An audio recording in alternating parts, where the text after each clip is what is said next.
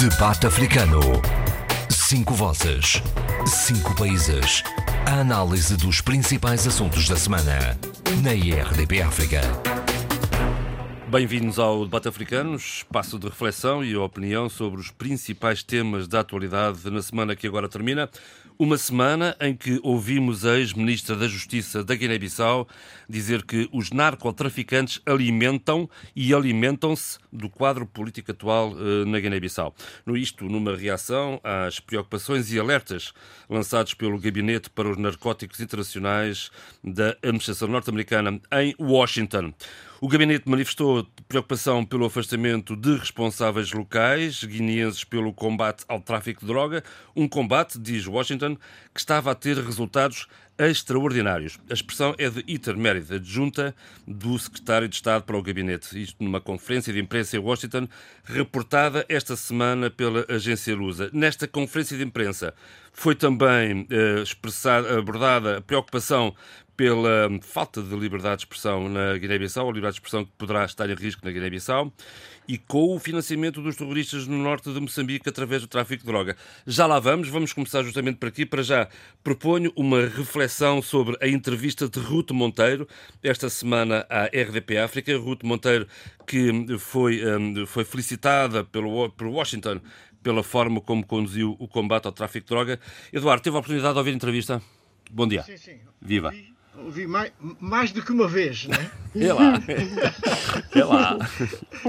não, não uh, olha, eu estou, estou a ouvir o eco. Ah, já me passou, já passou o eco. Uh, Siga. Não, uh, a entrevista foi muito esclarecedora do que realmente se passa na Guiné relativamente a, ao narcotráfico. Não é? uma pessoa com a experiência da doutora Ruth Monteiro, ela é uma pessoa que é habilizada para, pela sua experiência, pelo trabalho que desempenhou uh, como Ministra da, da Justiça no governo de Aristides Gomes, uh, está à altura de poder analisar essa, a questão do, do narcotráfico na, na Guiné-Bissau. E, e, por isso mesmo considero esta entrevista uh, extraordinariamente clara, com toda com toda a, a digamos a, a, competência que é reconhecida à, doutora Ruth Monteiro, não só pelos seus pela, pela, pelo, pelos guineenses, mas também pela comunidade internacional, como agora ficou demonstrado com a declaração da secretário de Estado para o Gabinete dos Narcóticos Internacionais, Iter Merritt, não é? Portanto, eh, eu acho que essa eh, a entrevista foi muito boa foi esclarecedora e, mais uma vez, a doutora Ruth Monteiro reforçou, digamos, a, sua convicção sobre a situação do narcotráfico na, Guiné-Bissau. Recordemos que foi no governo de Aristides Gomes, tendo como Ministra da Justiça e Direitos Humanos a doutora Ruth Monteiro, que se fizeram as grandes apreensões de droga na, na, na Guiné e houve julgamentos que redundaram em, em, em condenações pesadas. Houve, houve, um dos narcotraficantes que apanhou 16 anos. Não sei se ainda continua preso ou se já está em liberdade. Mas a verdade uh, é que houve, de facto, uh, não só, digamos, um verdadeiro combate ao, ao, narcotráfico durante o, o período do governo de Aristides Gomes, como também a justiça teve uma atuação muito forte como, como prova essa condenação a 16 anos de prisão de um dos narcotraficantes. Portanto, as coisas hoje estão um pouco diferentes. Não se ouve falar em apreensões, dá a impressão de que, eh, digamos, os narcotraficantes se encontram, enfim, com, com, uma, com uma certa liberdade de, de atuação. Ou então Porque... já não há narcotráfico. Então já, já não há. A Guiné está livre de narcotráfico e isso então mereceria aí sim uma verdadeira condecoração, não é? Uh, portanto, eu, eu, acho isso muito estranho que neste momento uh, não, não, não haja de facto qualquer ação uh, contra os narcotraficantes, quando nós sabemos que os Estados Unidos da América estão preocupados com a África Ocidental e dentro da África Ocidental com o caso da Guiné-Bissau. Portanto, e os Estados Unidos não, não, não, não, não são propriamente aquele, um país que apenas uh, digamos, acusa sem, sem fundamento, não é? De resto, eles é, já deram um exemplo. Tem informações. De resto, quando, há, há, uns anos, quando tiveram Bubnachuto, deram, deram, demonstraram que estão atentos e não estão propriamente a dormir nesta matéria. Exatamente. Sim, mas depois e, e, Distraíram-se depois. Distraíram-se o bom Adolfo. Não, não pode continuar, não. por favor. Sim, não, não, mas estou a dizer que é, a verdade é que, é que não é só o caso da Guiné, é toda a África Ocidental. Há, for, for, foram detectados, eh, digamos, várias, vários, eh, várias vias pelas quais passa a droga entre, entre a América Latina, a África Ocidental e encaminhamento para, para Norte, portanto, para a Europa e, estão, e essas rotas estão muito bem definidas e, e, e, vários trabalhos têm apontado de facto a existência dessa mesma rota. Quer a, a rota a, também sariana, não é? Que passa necessariamente por Agadez e vai depois para o norte da África até o Mediterrâneo para a travessia para, para a Europa. Acho que está muito bem definida é, esta, essa, essa rota é, do narcotráfico, né? entre a América Latina, a África Ocidental e a Guiné em particular. Portanto, diga. Não, estava a acrescentar que a preocupação norte-americana tem a ver com o facto de serem os, os traficantes, estas redes de narcotráfico, que estão a financiar atividades terroristas, no caso da, de, da África Ocidental, a norte do Mali. Uh, Exatamente. E, e também em Moçambique, Sheila. Certamente. Uh, antes de mais nada, bom dia. Uh, queria referir que eu vi também por duas vezes a entrevista à doutora Ruth Monteiro e o, e o Eduardo Fernandes disse-o bem, é uma entrevista de grande competência e é uma competência baseada numa experiência muito atenta à sua realidade e não só e uma realidade que dialoga com outras realidades, porque isso também é importante, trazer isso para, para a reflexão e para a própria entrevista, em que a doutora Ruth Monteiro traduz muito bem essa, esse conhecimento de como as realidades não estão estanques. Uh, cada vez mais nós percebemos que os países uh, subterraneamente comunicam entre eles, muitas vezes com interesses uh, menos transparentes no que diz respeito, por exemplo, ao, ao, ao tráfico de droga. E no caso de Moçambique, este financiamento, no que diz respeito aos ataques terroristas, nomeadamente em Cabo Delgado, foi muito bem espelhado. E tem sido realmente um tema muito, muito uh, discutido e, e, e, muito bem um, debatido. Mas queria também referir aqui uma coisa que era importante: é que uh, Moçambique, como os, os analistas mostram, uh, tem sido é a porta de entrada da droga que vem, uh, da heroína que vem de, do Afeganistão. Mas também temos outros países aqui perto, por exemplo, Quénia e a Tanzânia. Peço desculpa do cão estar a ladrar. ele, ele faz parte do debate não, também. Como diria uh, a semana passada, portanto, eu não, eu não posso fazer nada.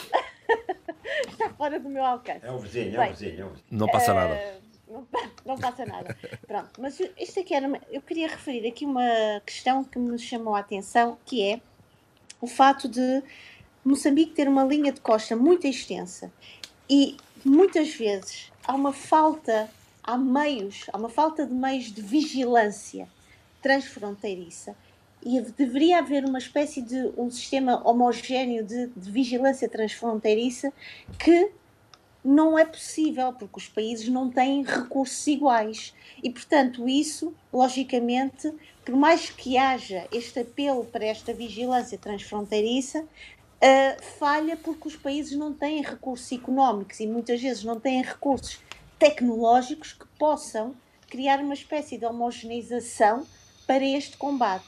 E, portanto, há sempre aqui, parece-me a mim, uh, lacunas e falhas para e que permitem, logicamente, que este tipo de, de, de desta, desta, criminalidade, vamos também chamá-la assim, uh, este tipo de criminalidade transfronteiriça possa introduzir-se nos países e, e acima de tudo, beneficiar e, e, e promover neste caso em Moçambique, destes ataques terroristas e financiá-los muitas vezes de formas que a própria as forças de defesa e de segurança não conseguem colmatar.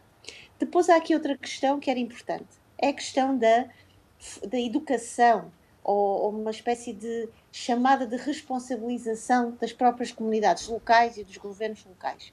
Mas depois, eh, eh, por mais que estas comunidades locais possam ser chamadas para este tipo de combate, nós também temos trazido aqui para o debate africano a questão da, da, da, vulnerabilidade das próprias comunidades, que se veem completamente uh, uh, sem chão para sustentar as suas próprias vidas. E depois há também a questão dos jovens que muitas vezes são seduzidos, uh, cativados para determinados projetos que lhes, que lhes são oferecidos e que depois caem nestes enredos muito, crimino, muito hediondos, não só para eles, não só para as suas famílias, mas também para a própria segurança das próprias comunidades. Portanto, há aqui uma espécie de, de, de, de uma bola de neve que não para e que é preciso uh, pegar no, neste fio e tentar, sim, debelar o fio inicial, que ainda não foi possível. Porque depois, uh, mais à frente, aí sim é possível debelar as outras, as outras consequências. É uma, é uma, eh, tarefa que ultrapassa as autoridades nacionais, o governo moçambicano. É uma tarefa que, para, para, ter êxito, tem que ser partilhada com instituições internacionais, Nações Unidas, União Europeia, por exemplo, e uma intervenção mais musculada, quer no plano humanitário, quer no plano militar, talvez. Acho que é uma tarefa que tem que vir de uma partilha, mas é uma tarefa que tem de vir de uma partilha uh, ponderada, uma partilha bem calibrada e uma partilha em que os vários Estados, as várias nações, os vários países e entidades também tenham de ter em conta as próprias debilidades dos países que estão a tentar uh, debelar, uh, lutar contra estas situações. Porque uh, não podemos colocar na mesma, na mesma patamar países que não têm um desenvolvimento tecnológico capaz de corresponder a este tipo de, de desafios. E isso é importante também uh, uh, resolver essa situação. É? Sim, senhor. Abílio, teve a oportunidade também de ouvir a entrevista de Ruth Monteiro, à RDP África, ontem? Sim, ouvi. Ouvi com, com muita calma ouvi só uma vez, não foi necessário sequer, não foi necessário sequer ouvir uma segunda vez. O Abil, é, primeira. Mais, o Abil é muito mais arguto. É, muito, é à frente. Não, não, não, não. Há coisas que me, há coisas que me incomodam e, e de facto continua a incomodar-me eh, constatar a situação em que a Guiné-Bissau eh, se encontra, mas pior do que a situação em que a Guiné-Bissau se encontra é tentar projetar o futuro da Guiné-Bissau a partir das palavras da doutora Ruth Monteiro, mas também com base naquilo que é o que tem sido o comportamento do atual uh, poder uh, da Guiné-Bissau. Relativamente ao atual poder da Guiné-Bissau, eu tenho ou devo dizer uh, duas coisas a modos de, de, de sugestão, se quisermos. Primeiro, a situação socioeconómica da Guiné-Bissau é grave, como todos sabemos, e é assumido por esse governo e tem sido assumido por todos os governos. Uh, portanto, o país necessita uh, de estabilidade política governativa, mas, sobretudo, mais do que isso, ou acima disso, estabilidade institucional para reganhar, sobretudo, reputação na base da seriedade e da credibilidade governativa e das instituições, para poder relançar uh, a sua uh, economia e, sobretudo, também para poder relançar o seu modelo de desenvolvimento. Com base uh, naquilo que tem sido o comportamento, e é preciso dizê-lo de forma clara, dúbio, da atual, do atual poder guineense, não vai ser nada fácil, no futuro que se projeta, Guiné-Bissau ter hipóteses de enfim, relançar o seu modelo uh, de desenvolvimento. Vai ser tremendamente difícil. Porquê? Porque toda, se se continuar como vem estando, e se se confirmar aquilo, aquilo que é o prognóstico, a análise da doutora Ruth Monteiro, o que vamos ter é uma Guiné-Bissau constantemente sob o foco do, do tráfico de, de, de, de, drogas, do tráfico internacional de drogas. Portanto, anda, uh, o risco, por exemplo, de se investir na Guiné-Bissau, o risco de se uh, tentar promover negócios com a Guiné-Bissau ou na Guiné-Bissau vai aumentando e o país vai cada vez mais sendo afastado dessa centralidade que ele necessita para relançar o seu modelo de, de desenvolvimento. Portanto, o atual poder na Guiné-Bissau tem que ter a consciência do seguinte: tem que trabalhar muitíssimo a, a, a, a reputação institucional. Segundo, tem que ser claro no afastamento uh, dessas, dessas, dessas associações, dessas ligações esse tráfico internacional. Terceiro, é que se não fizer essas duas primeiras coisas, a Guiné-Bissau vai ser efetivamente encostado uh, ao nível da comunidade internacional num canto pode ser um canto complicado de sair, mas sobretudo pode ser um canto muito complicado de gerir pelo atual, pelo atual poder. De momento, eh, e eu tenho dito isso a alguns amigos guinenses, de momento pode parecer que isto não tem grande eh, visibilidade a nível internacional, porque temos eh, neste momento na, na administração americana Uh, o poder uh, que temos, que é o poder do Sr. Trump, que considera países como a Guiné-Bissau, como, como os nossos, de uma forma geral, uh, buracos que não devem merecer grande consideração, grande foco da administração americana. Quando mudar-se, e eu espero que mude já a partir de novembro, e regressar uma, uma, uma administração democrata liberal, que tem uma abordagem ao, hum, ao internacional ou à diplomacia, eh, se quisermos, diferente, muito mais intervencionista, diga-se de passagem, ao contrário daquilo que muita gente pensa, eh, e muito mais, digamos que, eh, preocupada com essas questões que são questões que eles consideram humanitárias,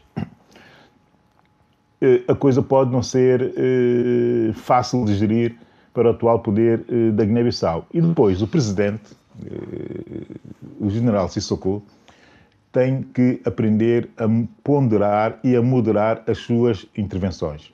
Muitas delas não ajudam uh, a definir essa, essa, essa, essa necessidade de aumentar o nível de reputação do país, antes, pelo contrário, passam quase a ser ridicularizadas por um certo mundo diplomático que as vê completamente fora de sintonia com a realidade do próprio país e com as necessidades do próprio país.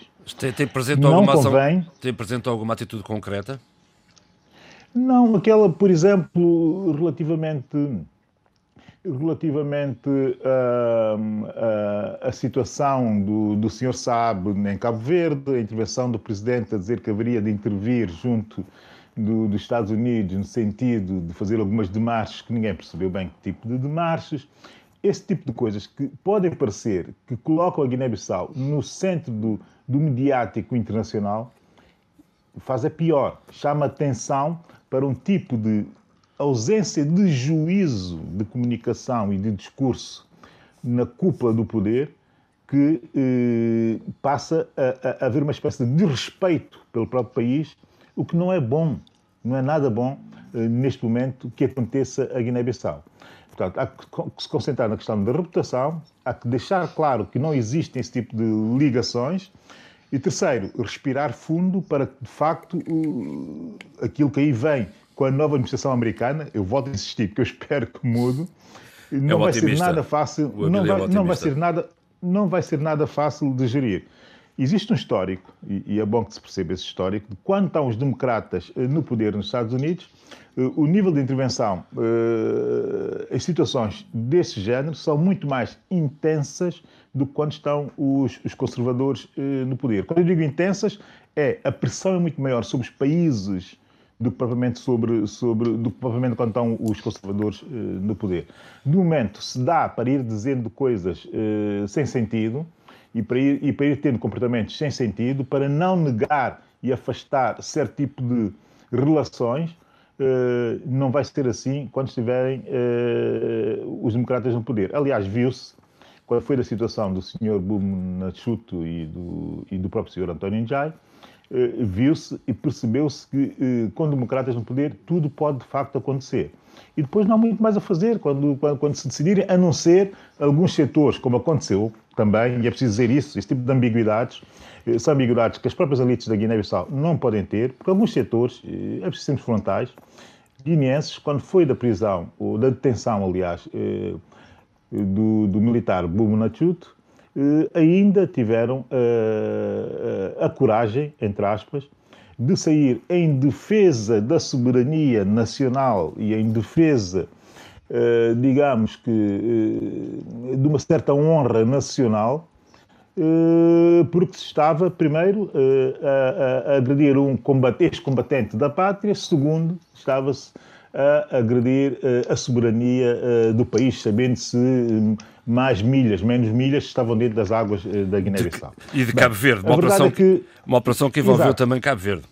Sim, sim, sim. A verdade, é que, a verdade é que não pode haver ambiguidades nesse combate. Não pode haver ambiguidades de ninguém, nem sequer pode haver supralegitimidades que permitam comportamentos, comportamentos, eh, comportamentos de risco, alguns, alguns, eh, algumas, digamos que, classes eh, internas do país, porque senão, se se criar esse tipo de estado de exceção, de repente vemos as elites a ter de facto que está a, ter de facto que estar a proteger esse tipo de interesses e é esse jogo ambíguo que tem sido, do meu ponto de vista, o grande problema da Guiné-Bissau, sobretudo comparando com outros países que têm problemas muito mais graves, se calhar, que a Guiné-Bissau ao nível hum. de tráfico de drogas, como é o hum. caso de Moçambique hoje, e, e, que ninguém fala como sendo, como sendo uma, uma, uma realidade que se sobrepõe ao próprio Estado. Hum. Muito bem. Porque Moçambique Não, ainda existe o Olha, Estado. eu gostaria... Diga, diga. Oh, Há uma, há uma declaração da Presidente da Associação dos Combatentes da Liberdade da Pátria, a Teodora Inácia Gomes, sobre a situação no país. E, e, e, o que é que diz a Presidente da Associação dos Antigos Combatentes? O país não vai bem. Não? Essa expressão é interessante. O país não vai bem. E porquê? Porque há situações de abuso e de terror em curso no país. Portanto, isto é uma acusação é, oh, Eduardo, forte. De resto, de resto isto leva-nos também e... à, preocupação de Washington relativamente à liberdade de expressão na Guiné-Bissau. Exatamente, exatamente. Mas e, e, vindo de quem vem, eh, eu tenho a maior consideração pela, pela Teodora Inácia Gomes, uma grande combatente, eh, de tal maneira que ela preside neste momento a, a, a Associação dos Combatentes da Liberdade da Pátria da Guiné-Bissau. E e, e, essa, e, e, o momento em que ela escolheu para, para afirmar que o país não vai, não, não vai bem é precisamente o momento crítico em que estamos, não é? Que há problemas da, da liberdade de expressão, há, há de facto alguma violência policial, situações de abuso, de abuso e de terror, não é? Aliás, como, como a, a história recente do país tem, tem revelado, não é? Com, com rapto e agressões de, a, a, a, a, um deputado, pelo menos, ao Marciano Indy, não é? Cuja. E que agora, felizmente, a Assembleia Nacional Popular quer dizer, criou uma comissão para uma comissão parlamentar para analisar este caso. De resto, responsabilidades. Eu acho isto extraordinário. De resto, esta semana diga, também. Diga, diga. Era, estava a dizer que esta semana também o bastonário da Ordem dos Jornalistas denunciou um, entraves à liberdade de expressão, tanto ele como também o, o, o, correspondente da Agência de Notícias da China, curiosamente, também a denunciar dificuldade no exercício da profissão atualmente na Guiné-Bissau. A este respeito, o, o, o Adolfo quer dizer alguma coisa? Coisa mesmo. É, primeiro, que os conselhos do Abílio, né? Eh, são interessantes, são, são mesmo importantes. O problema é, é onde é que vão ter eco, não é? Porque a essência do poder na Guiné é, não. É, quer dizer, as pessoas, a equipa que está no, no, no poder na Guiné deve ser muito receptiva aos conselhos do, do Abílio. Eles têm o próprio plano estratégico. Bom. Uh, esta questão da, da, droga, do terrorismo, etc., por exemplo, a situação de Moçambique é diferente da, da Guiné. Uh, a questão de, de revoltas, de, de, fundamentalismos islâmicos e tudo, já aparece lá onde há um certo vazio. E debilidade do Estado, uh, desespero das populações que porque veem as suas condições de vida degradarem dia a dia e, portanto, muitos deles, sobretudo jovens, tornam-se receptivos a ideias libertadoras e ideias messiânicas. E, e em Moçambique, tá? Sim, sim, sim, força. força. E, em Moçambique, e em Moçambique sucede, sucede, é, é, sucede isso. Não é o caso da Guiné, não é? Porque, quer dizer, em Moçambique há dificuldade do poder central combater o narcotráfico, na Guiné é totalmente diferente, né? O narcotráfico está está, eh, está implantado até muito alto, não é? Nas estruturas guineenses. É, é, o processo é o outro. E, portanto, é isso que a doutora Ruth Monteiro denunciou. E ela denunciou com palavras, mas também bastou ouvir só uma vez, não foi preciso ouvir duas. Mas, mas quer dizer, mas não porque realmente ela foi tão assertiva, tão assertiva. Atenção, quem ouviu duas vezes fez muito bem ouvir, porque às vezes a gente engana-se na primeira vez. Né? Agora, mas ela foi tão assertiva e definiu, porque precisamente o conhecimento de, de, dos problemas, uh, e não é por acaso que ela foi afastada né, uh, do cargo que perseguida, tinha. Perseguida, perseguida mesmo. Não, exatamente, hum. afastada, perseguida, tudo isso porque é, de, de, de, é uma pessoa a combater, né? não interessa a ninguém, né? não, não, interessa, digamos, a, a, uma equipa como aquela que gera Guiné agora, não interessa uma pessoa como Ruto Monteiro, que procura uh, inquirir e saber o e mais, e, e, e até aponta caminhos. Bom, a verdade é que eu fiquei siderado, eh, quer dizer, não, não tinha dúvidas sobre toda uma série de. Quer dizer, nós compreendemos a essência de um fenómeno, não é preciso muitos. Né, eh, não é, não é preciso muitos factos para se compreender a essência de um fenómeno, não é? E a essência do fenómeno uh, guineense está definido já há, há, anos, há anos, não é? Que, que tudo o que tem sucedido na Guiné, os golpes contra golpes e arremedos de eleições eh, que depois, ou, eleições que, que, se procuram ser verdadeiras, mas que depois são desvirtuadas, tudo isso é, faz parte desse processo.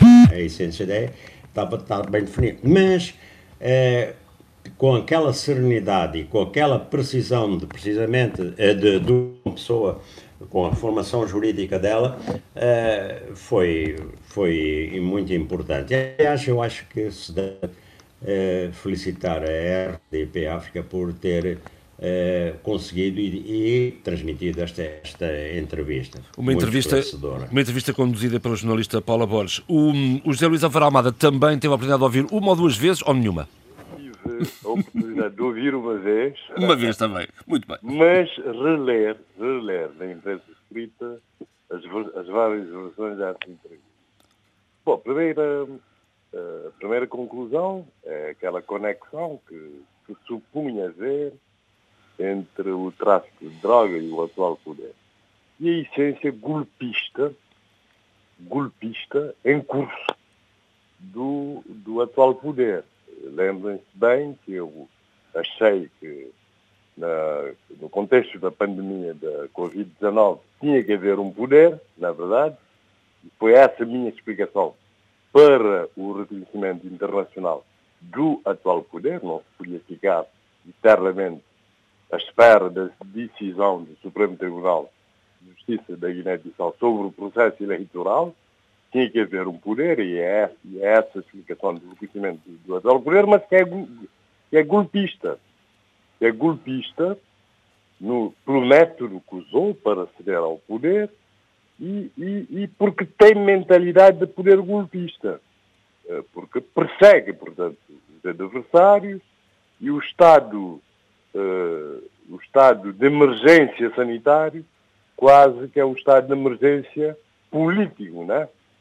Uh, isso é que me pareceu uh, interessante. E, e, e, a, e, a, entrevistada é prova cabal, portanto, dessa essência do atual poder perseguição política, ela foi vítima e agora sabemos que esteve refugiada durante três meses, quase, na Embaixada de Portugal. Felizmente, nesse caso. Não, deixe-me ela... corrigir, deixe corrigir, não esteve na Embaixada de Portugal, de acordo com a própria, não foi na Embaixada de Portugal que ela esteve.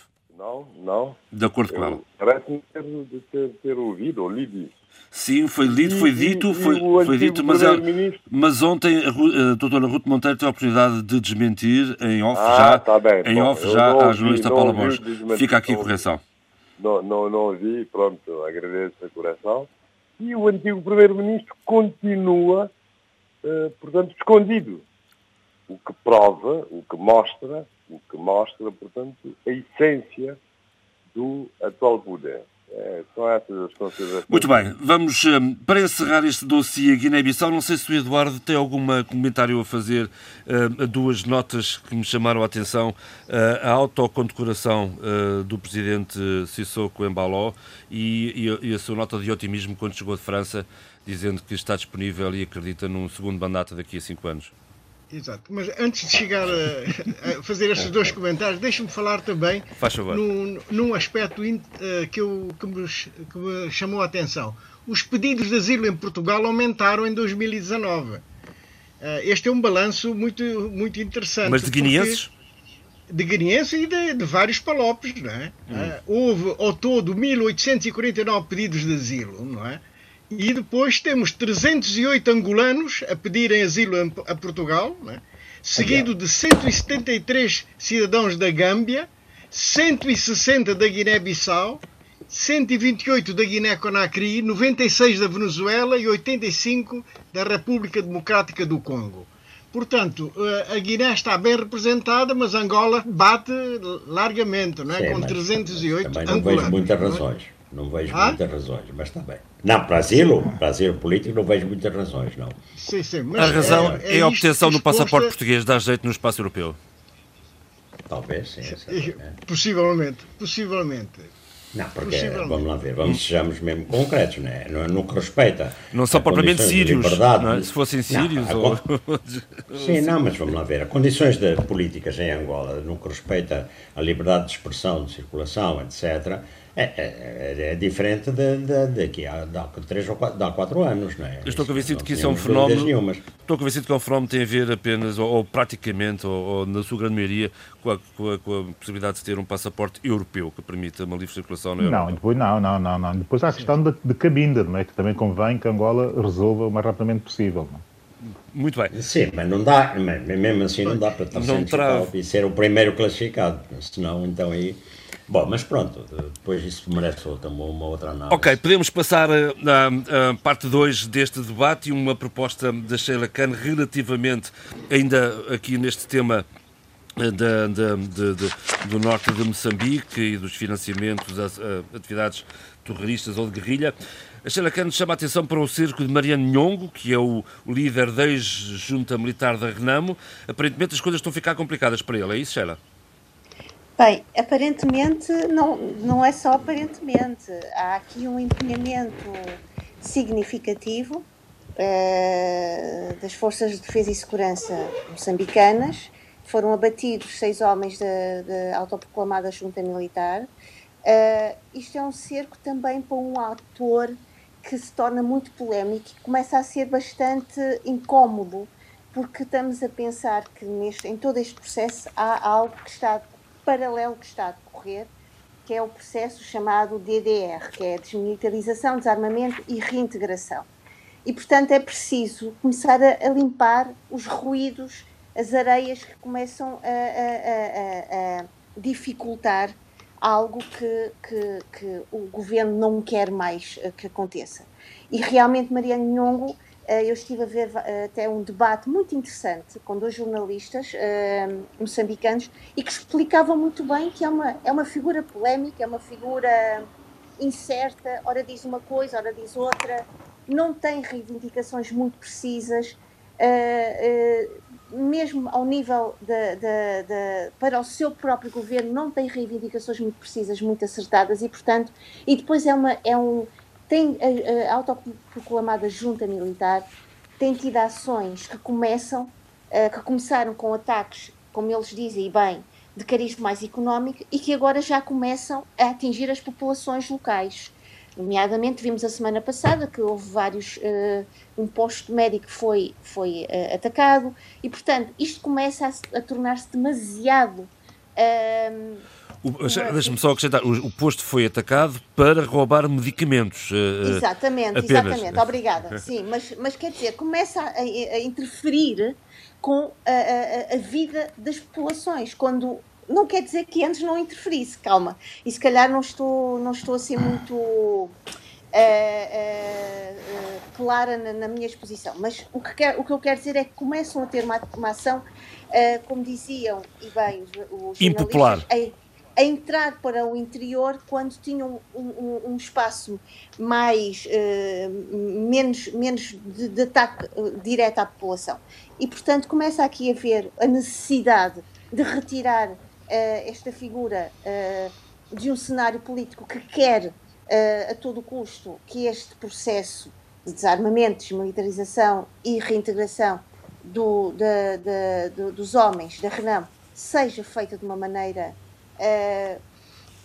calma, tranquila, mas também, de alguma maneira, há aqui um, um, um desafio muito grande e eu volto outra vez a esta questão, é que os processos de reintegração não são apenas uh, conceitos bonitos que ficam bem no papel. São conceitos que fazem parte de uma vida uh, e de uma dinâmica uh, identitária, uma dinâmica comunitária e que é preciso realmente ter isso em conta quando estamos a reintegrar estes homens. E depois há aqui outra questão que é, e que, hoje, e que eu por acaso não pensei nisso, mas que realmente tem alguma, algum sentido e que merece a nossa atenção.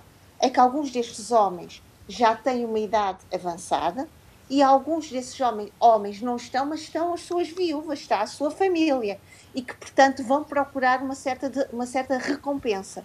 Portanto, dentro de todo este processo de reintegração, há aqui dimensões uh, uh, e, e, e, experiências diferentes que precisam de ser respeitadas e precisam de ser analisadas para não cairmos no, no, no, no engodo de daqui a uns tempos temos problemas de reivindicação, de revolta social, de, de, descontentamento e insatisfação. São processos delicados que não se compadecem com um simples copy-paste de, de, de, processos de, que tenham decorrido noutros países e que estejam agora a ser aplicados. Uh, uh, uh, mas até nesses países não, não foram. Nem tudo correu bem, nem não, tudo correu bem, tal e qual. Basta olhar para a nossa Europa.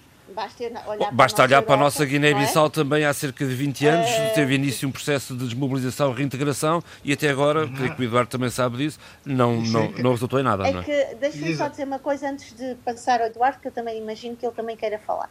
É que estas questões de, de reintegração, estamos a falar de pessoas que tiveram experiências uh, fora do comum, não seguiram um curso de vida normal.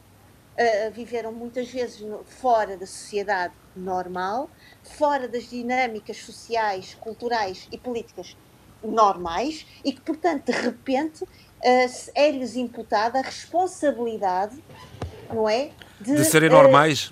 De serem normais e de viverem sob uma praxis humana normalizada. Exatamente. E com uma linguagem normalizada e uma linguagem legitima, legitimada por um Estado. Mas, ou seja, uma... olha, olha, que o Suf Momad disse esta semana que o programa de desmobilização, de desmilitarização e reintegração está a correr bem.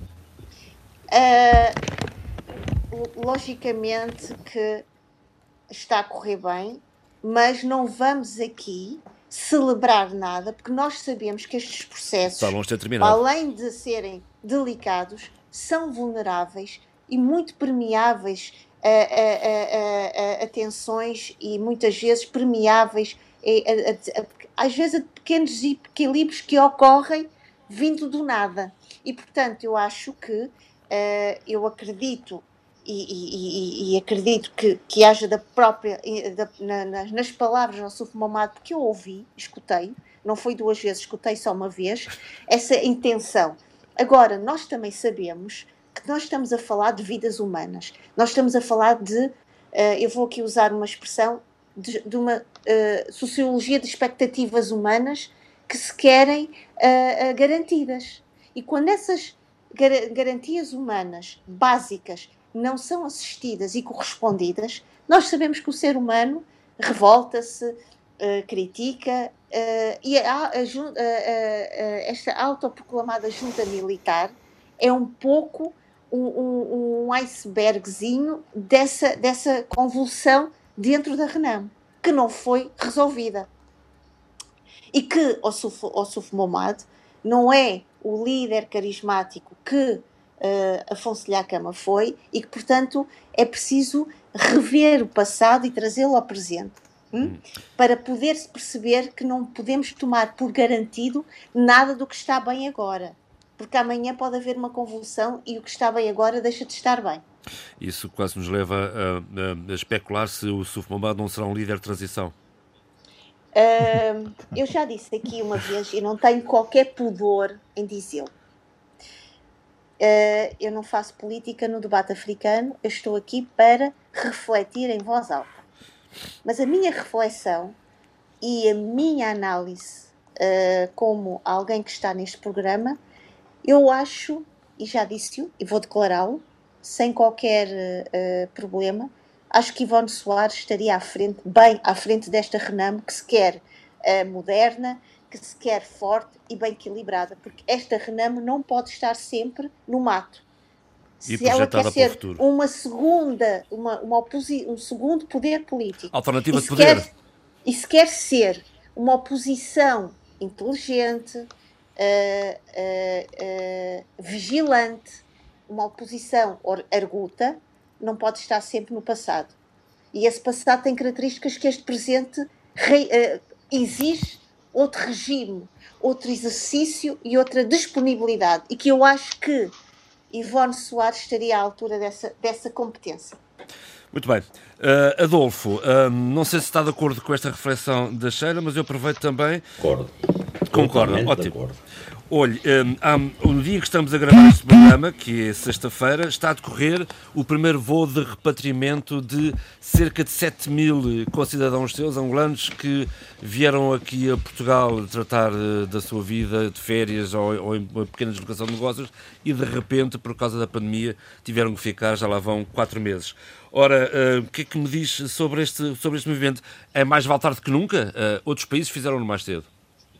É, sim, vamos lá ver. Também há, há, uma série de incógnitas, inclusive como é que se está a propagar ou a, ser contido o, o, coronavírus em Angola. Então vamos lá de qualquer maneira, eh, sim, de qualquer maneira, eh, eh, de qualquer maneira, pessoas que vão para aí durante os meses, né? porque, segundo a notícia, a partir do dia 24 começa a repatriação de mais de 2 mil cidadãos angolanos que estavam retidos em Portugal devido à, pandemia, não é?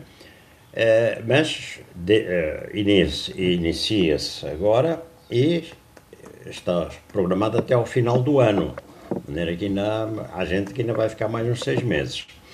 Uh, há 2.100 pessoas registradas, angolanos registrados nos serviços consulares, dos quais 800 estão em Lisboa, e de, 1.800 estão em Lisboa e 300 no Porto. Eh, o que é certo é que o primeiro critério é para os cidadãos com bilhete válido emitido pela TAP, porque há muitas, muitos angolanos aqui que vieram com bilhete TAP. Não sei como é que vai ser resolvido esse problema, embora estejam, eu casos, pessoalmente conheço casos de pessoas que se inscreveram no consulado, eh, no consulado angolano, precisamente para dizer que estão à espera. Eh, a prioridade vai para doentes, para idosos e cidadãos com junta médica.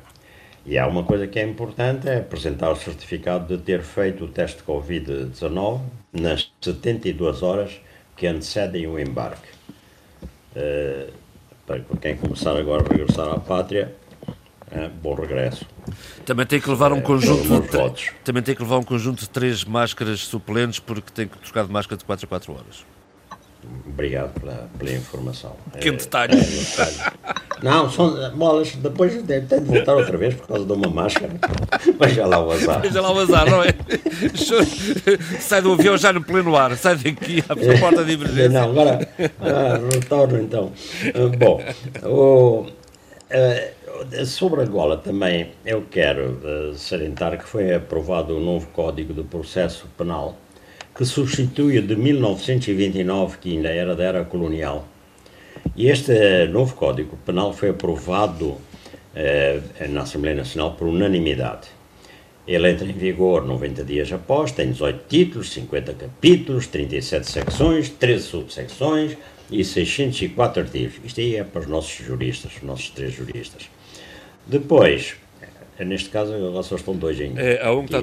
O, o Jorge Gonçalves está cá. Bom, uh, portanto, isto foi enquadrado na, reforma da Justiça, foi o culminar de 10 anos de trabalho, como salientou o Ministro, e concertações profundas. No que diz respeito à, à garantia de direitos e liberdades fundamentais, na fase de instrução preparatória foi institucionalizada a figura do juiz de garantias, cujo papel é o de assegurar a intervenção judicial nesta fase de instrução, quando seja necessário aplicar medidas cautelares, com destaques para as privativas de liberdade e outras medidas, etc. Ainda no plano das inovações, uh, diz o Ministro que há uma melhoria substancial do regime das garantias processuais de defesa da liberdade individual, com destaque para o tratamento mais rigoroso da providência do habeas corpus. Sempre uma questão muito espinhosa, não é, senhores juristas? Bom, agora, uh, relacionado com, com, também com a justiça e com política, tudo junto, o Estado está a retomar bens que reclamava. A Procuradoria-Geral da República e o Executivo angolano eh, têm procedido uh, ao arresto e, e coerciva devolução de bens não é? de altos dignitários do regime. Uh, isto, e, e, e, houve duas notícias importantes que. que Há três torres em Luanda que foram arrestadas. É? Exato, não, só, eu, já, já lá, três e tudo mais quanto é que está atrás disso. Agora, isto suscita reflexão. É? Para muitos, trata-se de um coerente ato de recuperação eh, de recuperação de bens que foram constituídos à custa do continuado saque perpetrado pelo Estado, eh, perpetrado eh, sobre o Estado, não é? Através da Sonangol, no caso, das torres. Não, não, é caminhos, isso aí, meu caso, entra aí nessa rede de como é que, como é que o, o Estado foi sugado para as bolsas dos privados, aí né, há mil e um canais muito criativos. Mas outros interpretam o quê? Interpretam estas, estes arrestos últimos que houve e, e devolução de bens como resultado de negociações entre os visados e, e o Executivo. E, e, isto parece ser demonstrado pelos recentes casos com Manuel Vicente e o General Dino. Vejamos então. É, agora, por exemplo, o Serviço de Cooperação de Ativos da Procuradoria-Geral da República abriu recentemente um processo que, ao abrigo da lei do repatriamento coercivo e perda alargada de bens, deu lugar a um mandado de apreensão de três edifícios, tais três torres, localizadas na, eh, em Luanda, não é? Hum. E, portanto, que eu, com as minhas referências de antes, seria na, aquilo no, na, na Avenida do Cemitério do, do Alto das Cruzes. E eu, ali onde eu ia à escola primária, quando era miúdo, há muitos anos, né? E então, e aí havia só barrocas, duas ou três vivendas e mais nada, né? Agora lá umas grandes torres. Agora, essas torres né, é, são detidas oficialmente pela Miramar Empreendimentos Limitada, que é um consórcio empresarial criado em março de 2007 pelo grupo Suninvest. O grupo Suninvest pertence à FESA. A FESA tem 40%. O que é a FESA? É a, é, é a Fundação Eduardo Santos. Portanto, neste grupo, Sony, neste grupo Miramar Empreendimentos está a Soninvest, que pertence à FESA, com 40%, a Sonangol, com 40%, e a Namquang, Angola, que pertence a Manel Vicente, e tem, com, que, portanto, nesta, nesta Miramar Empreendimentos, 1900 tem 17%. E então a FES, através do seu grupo Soninvest, entrou com o terreno que lhe foi cedido antes de 2002 pelo então governador de Luanda, José Aníbal Lopes Rocha. Quer dizer, José Aníbal Lopes Rocha dispôs de um, de um terreno municipal e entregou à FES, a, Federa a Fundação Eduardo Santos. Daí, eh, a Sonangola entrou então com o financiamento da obra. E, e, e a Nam, Nam Quang, Nam Quang é, é também coreana, Nam Quang International Engineer e, e Construction Limitada entrou com a construção, pronto. A supervisão de, do empreendimento foi realizada para Sigma, uma empresa de Manuel Domingos Vicente, mas que se encontra no nome do sobrinho, Norberto Couto Moraes, e Marcolino, etc. Portanto, está a ver que é, Portanto, essas coisas são muito complicadas. A NECA, Nam, Namkong International Engineering, olha só o meu inglês então. Está extraordinário, que é que está muito bom. Não, então, eu faltava dizer construction. Invejável, uh, invejável. É, invejável não digo, invejável é, é, o inglês da, da, da Sheila, mas é aquele inglês ortodoxo. bom, mas, portanto, a, a, a, a Namkwang uh, ficou então encarregue de, de, dessas obras. E, e também a, Riverstone, isto é só em inglês então, Oaks Corporation, que pertence a Manuel Vicente, Orlando Zé Veloso e Francisco Leme. E, portanto, vocês estão a ver que realmente eh, as coisas são muito complicadas, muito ramificadas e tudo isso. Agora, Uh, há outra notícia que é o seguinte, que as autoridades angolanas confiscaram uh, recentemente duas barragens, Loma 1 na província de Benguela e Mabubas na província do Bengo. Essas barragens tinham sido, a concessão delas tinha sido dada pelo presidente José dos Santos, um direito de concessão por 20 anos, a favor de uma empresa controlada pelo seu antigo chefe de telecomunicações, General Leopoldino Fragoso Nascimento, conhecido por Dino, General Dino. A empresa que recebeu isso, de que Geraldino é proprietário, é, é Canazuro Electric. E, portanto, tem um testa de ferro, que é, uh, que é, que é Borges Sebastião Albino, que é administrador também de uma outra empresa, etc. Mas não vale a pena entrar nessas confusões, mas isto já chega só para dizer o quê? Que então, José Eduardo Santos, por via de uma resolução 108-09 de 23 de novembro, passou a referidas barragens passou sem concurso público é, é, esta concessão à empresa do seu antigo chefe de telecomunicações.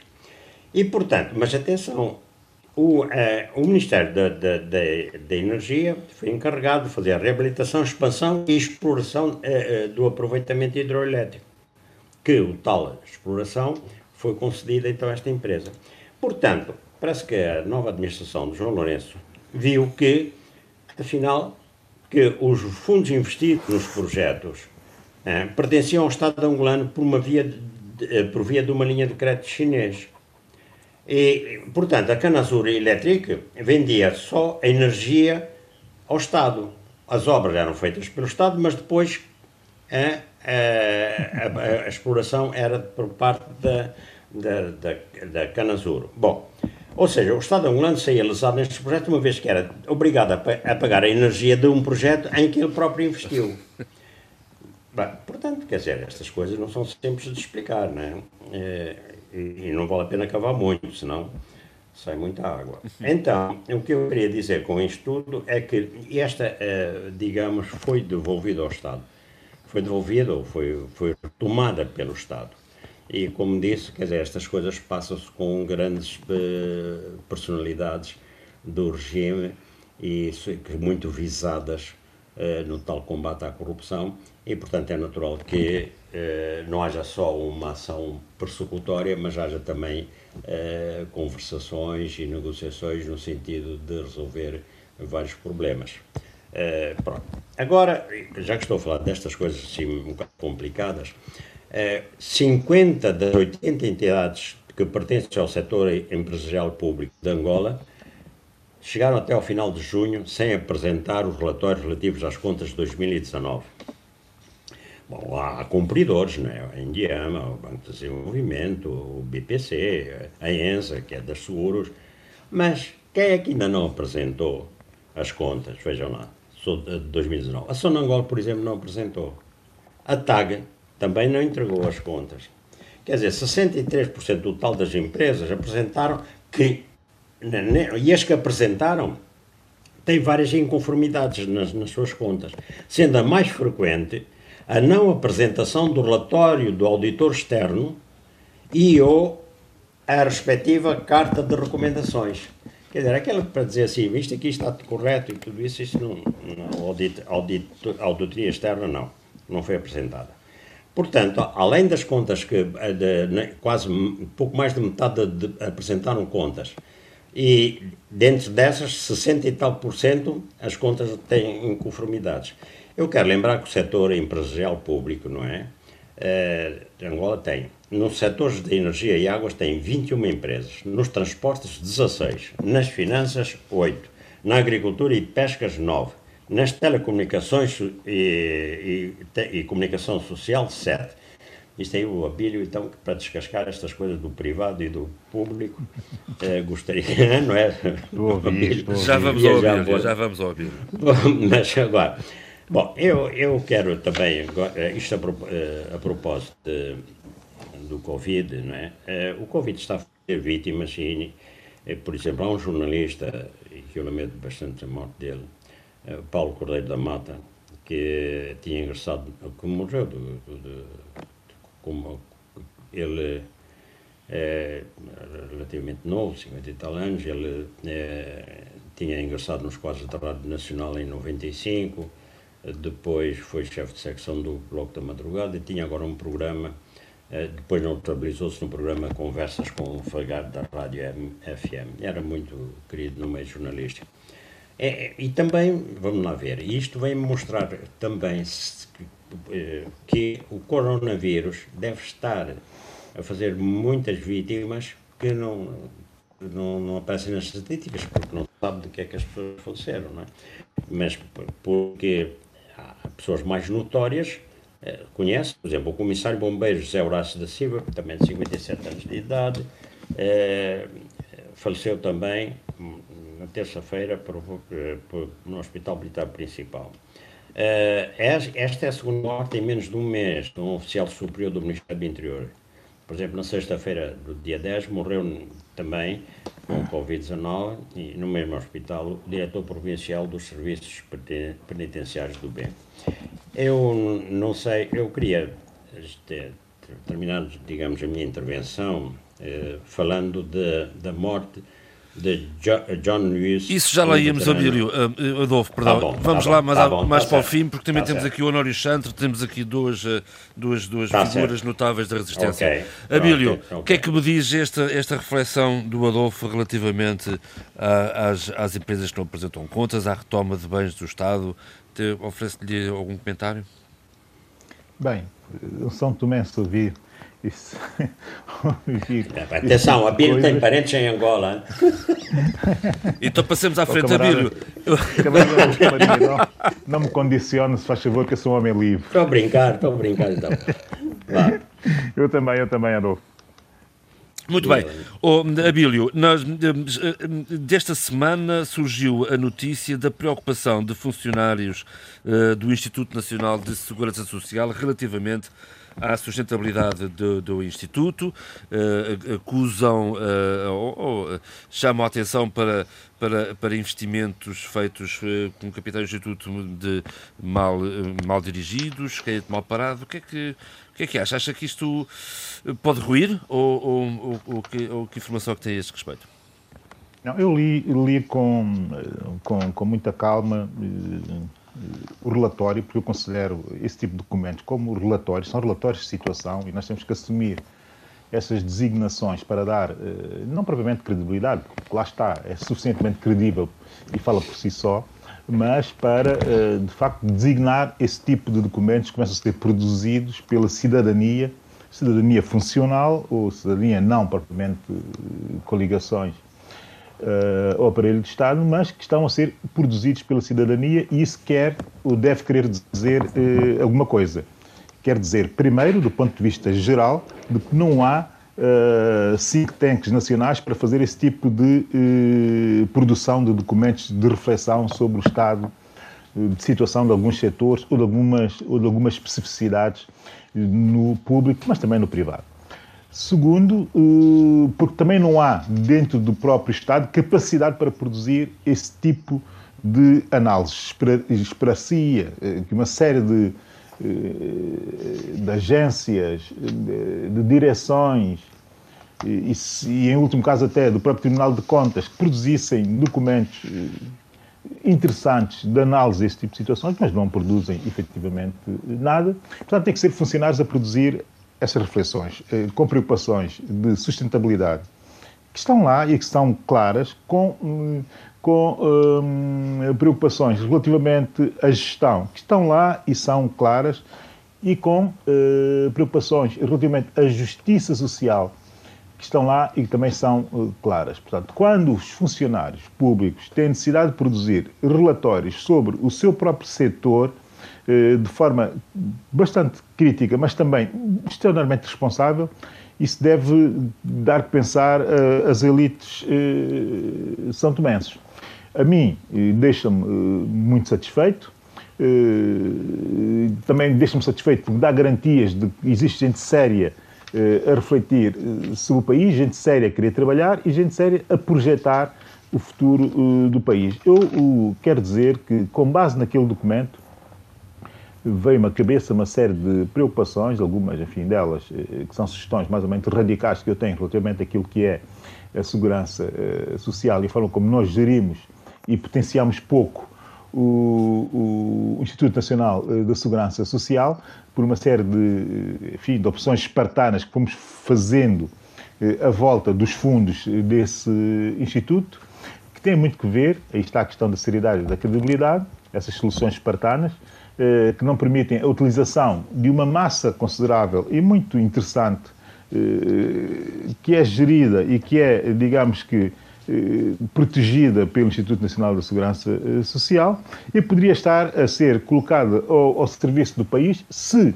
os decisores políticos e os gestores políticos fossem sérios para resolver uma série de situações de falta de financiamentos que o país tem para projetar o seu eh, desenvolvimento. Isto é uma outra discussão, mas a partir daquele documento dos funcionários eh, do Instituto Nacional da Segurança Social, veio-me logo à cabeça uma série de sugestões, enfim, a trabalhar-se no sentido de melhorar todo, todo o, o setor.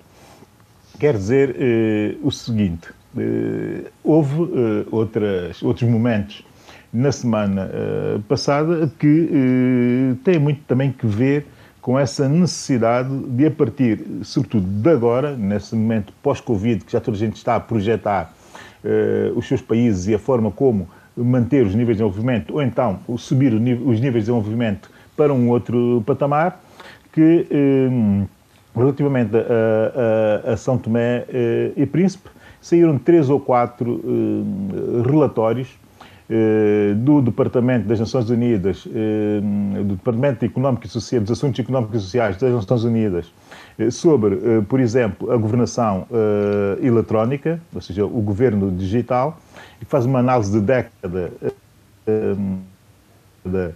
dos, Estamos a começar a. Perdemos o Abílio, Uh, sim, perdemos o Abílio. Eu vou passar ao Zé Luís Ofer Almada, nesta linha de, de economia, uh, para um alerta que ontem foi publicado no Facebook pelo Ministro das Finanças, Olavo Correia. Há 150 mil empregos em perigo no, no arquipélago, Zé Luís. Não, isso é um alerta... Dramático. Alarm, alarmante. Alarmante 150 mil empregos, e bem comentaste, é, portanto, numa população de pouco mais de 500 mil pessoas, é muita gente. E corresponde, é, portanto, a 20%, é, a uma taxa de desemprego de 20%.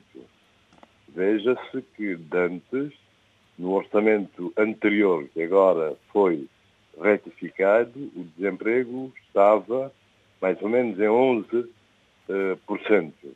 É o dobro. Mas ele diz, ele, o ministro também, Olavo Correia, que também é vice-primeiro-ministro das Finanças e vice-primeiro-ministro, diz que, eh, portanto, há 150 mil empregos em perigo e acrescenta se não houver forte intervenção pública. E prevê algumas medidas dessa intervenção pública. Portanto, primeiramente, a prorrogação de estágios profissionais de seis para oito meses.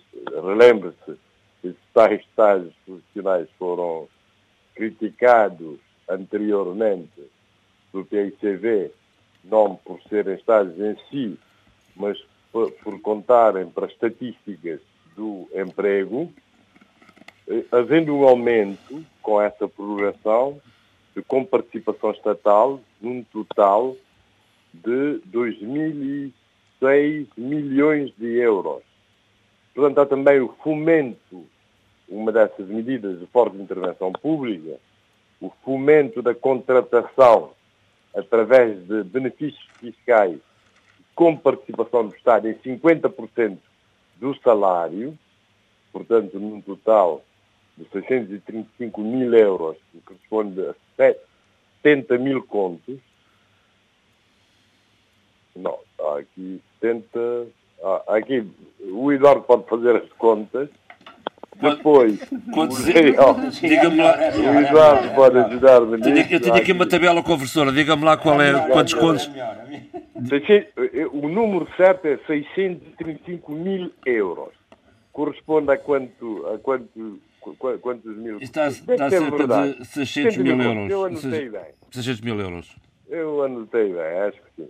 Depois, o, o layoff, que, como se sabe, foi iniciado em abril, uh, e que, uh, pronto, o layoff, sempre imitando Portugal e bem neste caso, layoff simplificado, que começou em abril, mas a partir de julho somente portanto, abrangerá o turismo de julho a setembro.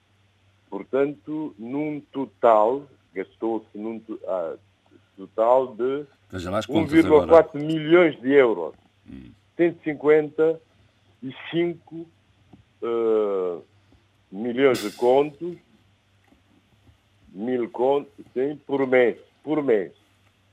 Portanto, são abrangidos 11 mil trabalhadores. Portanto, agora, no, no, no, programa passado devia falar do orçamento retificativo, mas por constrangimentos de tempo e prioridades de outras coisas não foi possível. Agora posso dar dados sobre uh, o, o orçamento retificativo. Portanto, que tem um montante total de 75 milhões de contos, incluindo o endividamento, uh, o endividamento, há um aumento de 2,6% em relação ao orçamento anterior, o orçamento normal.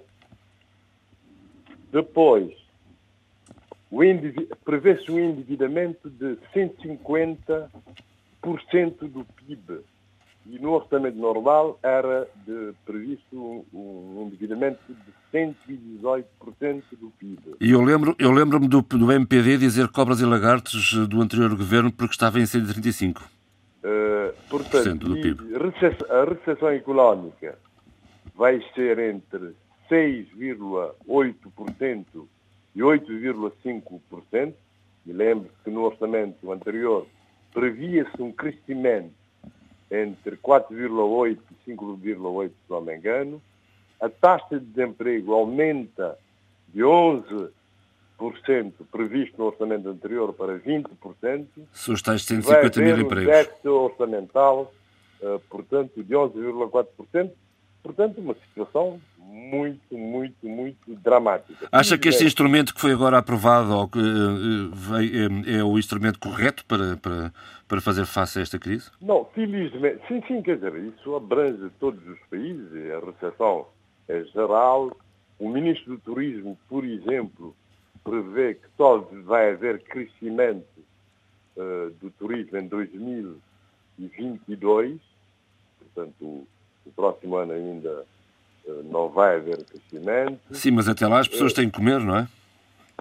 portanto, uh, o, o, o, que conta, o que, o que ajuda Cabo Verde uh, neste momento é a sua grande credibilidade internacional.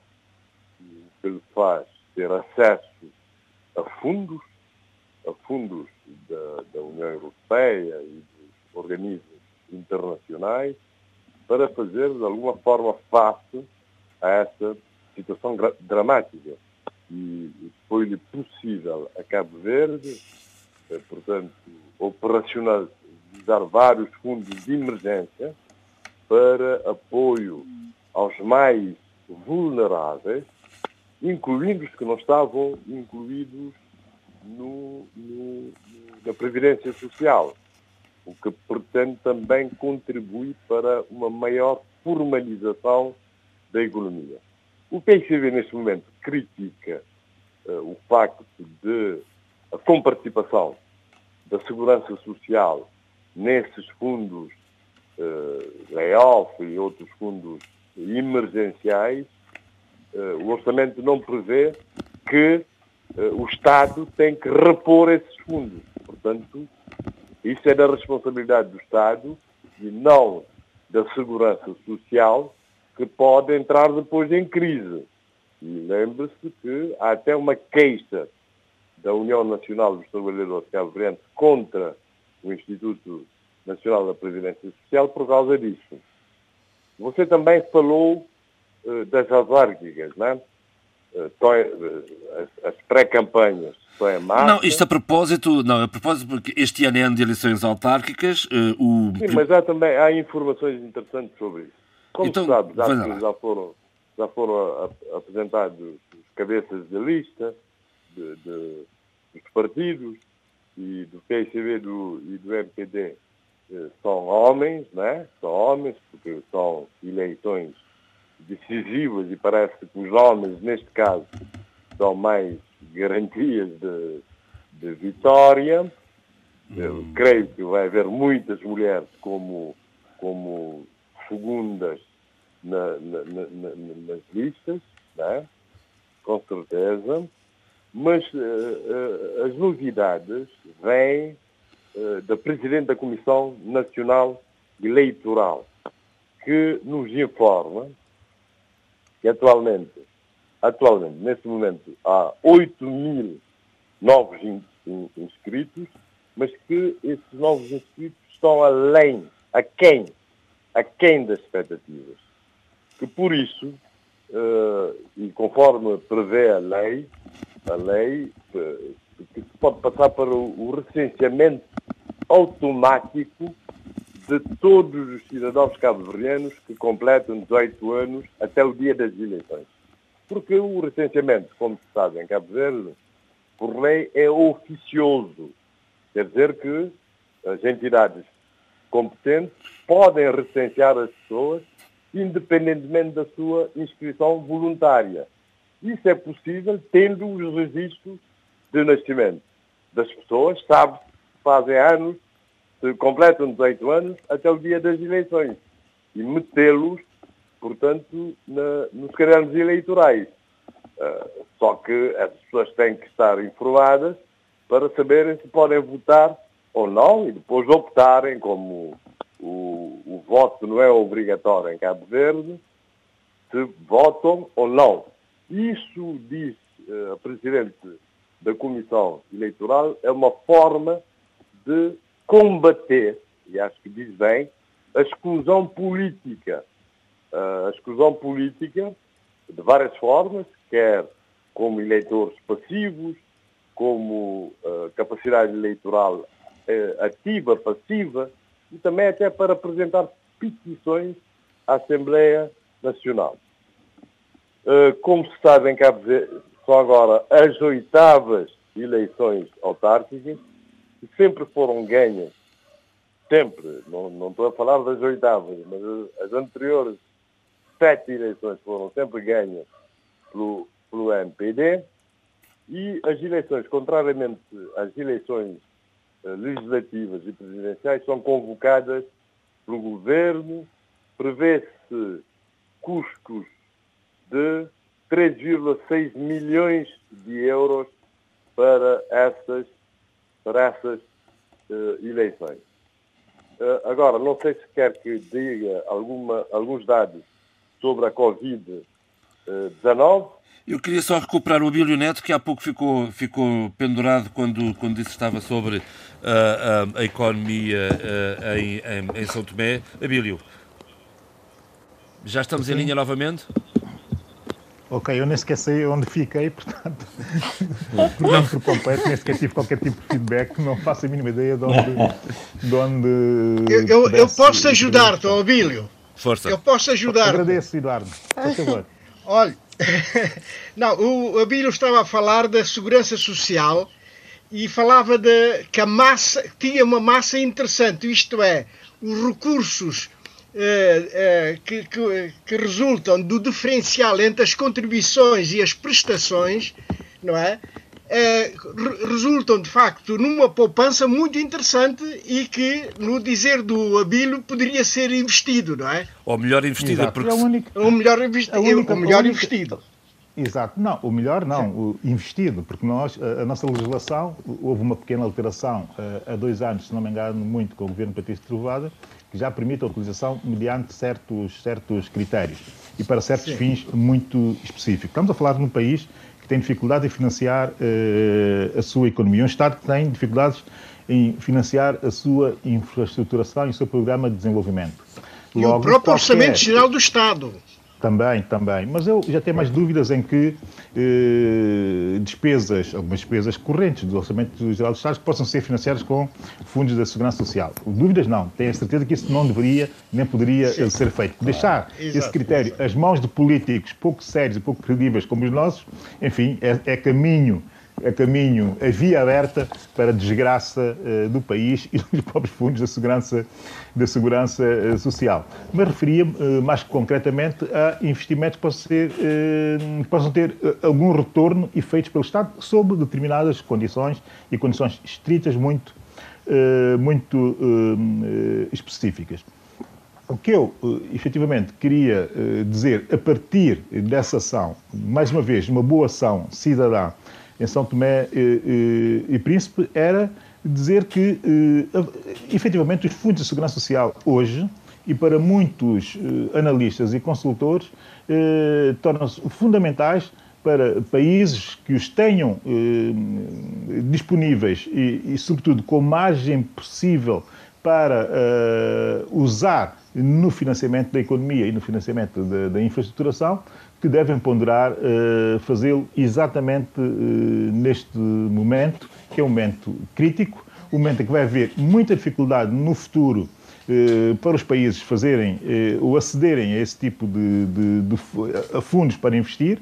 E, e, e, aqui está uma oportunidade, que é uma oportunidade que deve ser ponderada. Muitos analistas estão a ir exatamente neste sentido. Nesse sentido, como também em três ou quatro outros sentidos que já começam a ser mais ou menos eh, tendências eh, em toda a reflexão pós-Covid. Eh, três dessas tendências levantam questões sérias no caso de, de, de, das prestações nos, nas últimas duas décadas, mas sobretudo na última década do nosso país, de São Tomé e Príncipe, que são fundamentalmente essas três tendências que eu passo a citar o reforço eh, do, IGO, do, do, do governo, da governação eh, digital. Eh, depois, também, o reforço, a captação agressiva das remessas da imigração ou da diáspora, se quisermos, e, e, o já tradicional e fundamental para qualquer processo de desenvolvimento, de transição para desenvolvimento, que é maior agressividade na atração eh, do investimento direto eh, estrangeiro. E a verdade é que nos últimos tempos, enfim, provavelmente no último mês, digamos, eh, as notícias não são grande coisa para São Tomé e Príncipe em qualquer um desses três, dessas três tendências, são tendências que têm que ser reforçadas pelos países para melhor sobreviverem ao pós-Covid. Porquê? Porque o Departamento das Nações Unidas, o Departamento de Económico e Social das Nações, dos Assuntos eh, Económicos e Sociais das Nações Unidas, eh, fez sair agora, muito recentemente, eh, o seu relatório sobre a governação digital. E São Tomé e Príncipe está com problemas complicados a esse nível. Nós, em vez de evoluirmos, caímos 22 posições no ranking. Mas pior que cair 22 posições no ranking é a má posição em que nós estamos até no contexto africano, mas pior do que isso é a má posição que nós estamos eh, no contexto comparativo dos eh, pequenos Estados eh, insulares, onde pior que nós só está a Guiné-Bissau, o Haiti, eh, eh, a Papua Nova Guiné eh, e pouco mais, e as Ilhas Salomão, e pouco mais. E, mas pior do que isso é perceber que em eh, itens como o serviço uh, online, o serviço público online, ser uh, efetivamente dos piores uh, do mundo. Portanto, nós temos que reforçar e trabalhar muito na governação eletrónica e, e, eu, a partir do momento em que li o relatório, fiz duas, dois testes, que são testes que os analistas normalmente fazem, que é ir à procura da, uh, do API do país, ou seja, Agência de Promoção de Investimentos no país, e tentar perceber uh, qual é o estado uh, de atualização, o estado de informação, o estado, enfim, uma análise básica, aquilo que é oferecido, oferecido por, esse, por essa agência. Eu vou ao site da API, da Agência de Promoção de Investimentos de São Tomé e Príncipe. A primeira, o primeiro teste que eu faço é tentar perceber a atualização do site. O site não está atualizado, ainda faz uh, informação ao encontro do Fórum Macau, que houve em São Tomé em julho de 2009, como grande uh, destaque. Disse 2009? Tem, Disse 2009. 2019, aliás, 2019, ah. peço desculpas. No ano passado, portanto. De repente. Como grande destaque no site. Depois, segundo, faço o teste de tentar interagir pedindo informação através de uma, de uma, de uma enfim, do indicador que está no site para esse efeito, não se consegue sequer eh, entrar, eh, portanto, quer dizer, nem sequer existe aqui a possibilidade de uma interação com eh, possíveis ou potenciais investidores. investidores. Quando os países, todos os países estão a ser muito agressivos, a utilizar de forma muito agressiva as suas agências de promoção de investimentos, porque estão a ser, por grande parte dos analistas, grande parte dos consultores e até por grande parte das agências das Nações Unidas ou das agências multilaterais, que os países reforcem a capacidade e que aumentem a agressividade na utilização das ferramentas que as suas agências de promoção de investimentos têm que ter para melhor afrontar uh, o período pós-Covid. Ou seja, é fundamental aumentar-se uh, o investimento direto estrangeiro pela via da utilização dessa, dessa uh, agressividade. Só Tomé e Príncipe tem muito que trabalhar a esse nível. Por outro lado, temos aqui a questão das remessas de, dos imigrantes. As remessas de imigrantes, em determinado momento, em São Tomé e Príncipe, significaram muito mais do que as receitas dos impostos uh, pagos uh, no país. É preciso ter essa noção. Também não havia uma grande coleta Agora, na altura, não é? Pois não, eu não me refiro a, a, a tempos assim tão longínquos, eu refiro-me a tempos hum, até bastante recentes.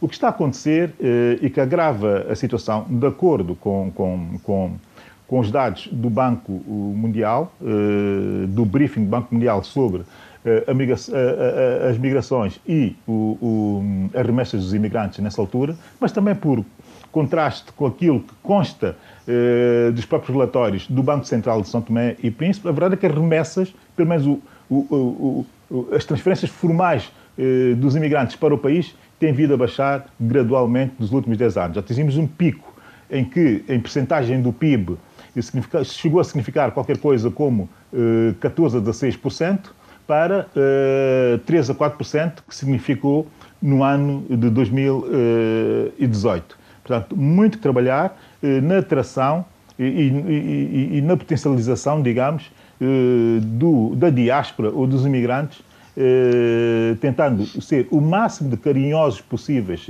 com esses cidadãos, como acontece no caso de, de, de Cabo Verde, que trabalha muito bem essa componente, porque a diáspora não é só uh, as remessas. É muito mais do que isso. É, se calhar, uh, o primeiro, uh, no caso de Portugal, será o primeiro elemento de relações públicas, mas mais do que elementos de relações públicas, se calhar até elemento de marketing pessoal que o país tem na promoção da sua imagem e na promoção do seu turismo em Portugal e na Europa, se quisermos. Tem também essa coisa fundamental de ser, também nessa perspectiva, eh, se calhar, o primeiro ou principal angariador de potenciais eh, investidores eh, no país.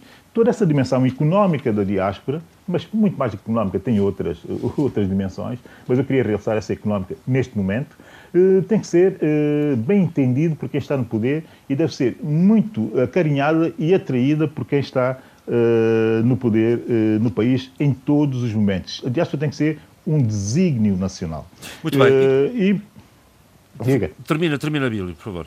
Não, ia terminando só dando nota também uh, daquele terceiro aspecto, a terceira tendência e que trabalharmos, e para terminar essa, essa intervenção uh, agora, que é o relatório da UNCTAD, que é o, o, relatório que eles fazem todos os anos por essa altura, que é o World Investment Report 2020, que também coloca São Tomé e Príncipe com problemas muito complicados para resolver no futuro e temos mesmo que nos concentrar nisto. A evolução, por exemplo, do estoque de investimento direto estrangeiro de 2000 e 10 para 2019 em São Tomé e Príncipe, estamos a falar aqui de investimentos greenfield, ou seja, investimento estrangeiro de raiz. Eh, em estoque tínhamos, eh, em 2010, 260 eh, milhões de euros e em 2018 temos 269, ou seja, são 9 milhões a mais em 9 anos de performance. Aqui se nota bem a debilidade que o país tem em atrair investimento direto estrangeiro. As causas, nós conhecemos muito bem algumas das causas. Temos trabalhado bem essas causas, por exemplo, como a reforma da justiça? Não, não temos trabalhado nada bem a reforma da justiça e muita gente, agora, na comemoração dos 45 anos da independência, voltou a insistir muito na necessidade de fazermos esse, esse trabalho. A verdade é que os dados são claros. Conforme tem vindo-se degradando uh, o judicial e o judiciário em São Tomé e Príncipe, degrada-se também e, e estes dados eh, são chocantes, degrada-se também a nossa incapacidade de conseguir atrair investimentos eh, direto estrangeiro de raiz. Nós temos que pensar nessas tendências, temos que refletir muito bem essas tendências e os comportamentos do atual governo, em qualquer uma delas, não nos deixam eh, nada descansados relativamente eh, ao futuro. Duas notas positivas. Posso dar, oh, João? Rapidamente. Ainda? Vamos embora. Muito, muito rapidamente. A gente gosta de boas notícias, uh, Abílio. Tem-se assistido, tem assistido a um debate muito interessante à volta uh, daquilo que nós podemos fazer, o que nós queremos fazer com a, com a cidade de São Tomé, a capital uh, do país. O governo inaugurou duas pontes que estavam em risco de derrubo na cidade capital, duas pontes do Rio Água Grande. bem, o governo intervém, com base até, inclusive, em procedimentos que já haviam do governo, do governo eh, anterior, em continuidade e em resposta a uma emergência que era uma, uma, uma emergência de risco eh, humanitário para as populações, eh, porque qualquer uma das duas pontes tem enorme circulação, o governo, bem, interviu e uh, reabilitou as pontes. Quis criar uma série de discussões, algumas delas pertinentes, outras nada pertinentes, sobre se teria sido uma reabilitação ou uma construção, uma reconstrução, ou seja, o que for. Uh, a mim não me importa nada disso, importa-me é que uh, a obra está feita e que vidas São Tomé não estão em risco. Agora, discutir se os valores e os processos formais de lançamento da, da, da de, das obras, se estão cumpridos, aí já cabe ao Tribunal de Contas fazer eh, o seu trabalho. E o Tribunal de Contas, que eu hei de falar sobre ele um dia desses, porque tem um novo presidente, eh, tem aqui uma oportunidade de mostrar que está capacitado para eh, agir em conformidade, produzindo auditoria suficientemente clara para que tudo isto seja claro e para que as obras sejam acompanhadas e, e, e, controladas de forma também clara, mas deixo aqui já uma nota ao Tribunal uh, de Contas que é bom que pare com uh, essa coisa de notificar presencialmente pessoas, porque isto não consta uh, em qualquer normativo do país. Agora, a nota, para terminar, após da reflexão sobre a capital, é que ficamos a saber que o Governo, através de uma comissão enfim, que criou, apresentou ao país uma, um novo rebranding, digamos, do mercado municipal, uh, o velho mercado municipal de São Tomé, uh, podendo, uh, a partir de agora, um, projetá-lo como um espaço multiusos.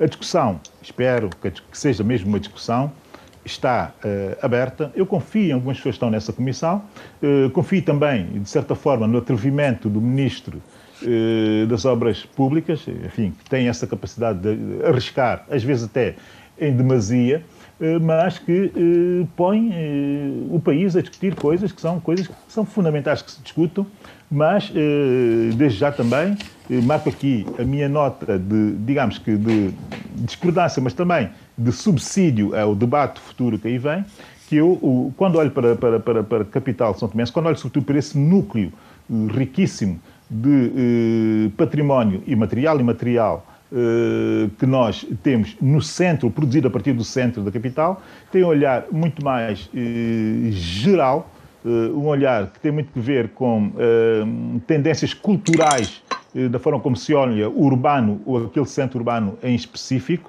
E, e, e eu espero que, quando for o momento de se debater o que fazer com esse centro, que não se opte por ir fazendo remendos aqui e acolá, sem que haja uma visão acima eh, do conjunto daquele, daquele património, que é o património riquíssimo que nós temos ali. A primeira coisa não foi feita, que é qualificar esse património, até porque a lei de património, como disse bem o Ener Franca e Lagos, eh, numa sua intervenção após 45 anos da independência, não tem sido utilizada para o efeito da proteção e da qualificação do património como sendo património eh, nacional, eu sugeriria que começássemos por aí para percebermos o que é que é eh, cultural e o que é que não é cultural, o que é que tem potencial de negócio, o que é que tem potencial de projeção de um espaço urbanístico eh, na cidade eh, capital eh, do nosso país. Muito bem, e assim nos aproximamos do fim, mais daqui a pouco. Eu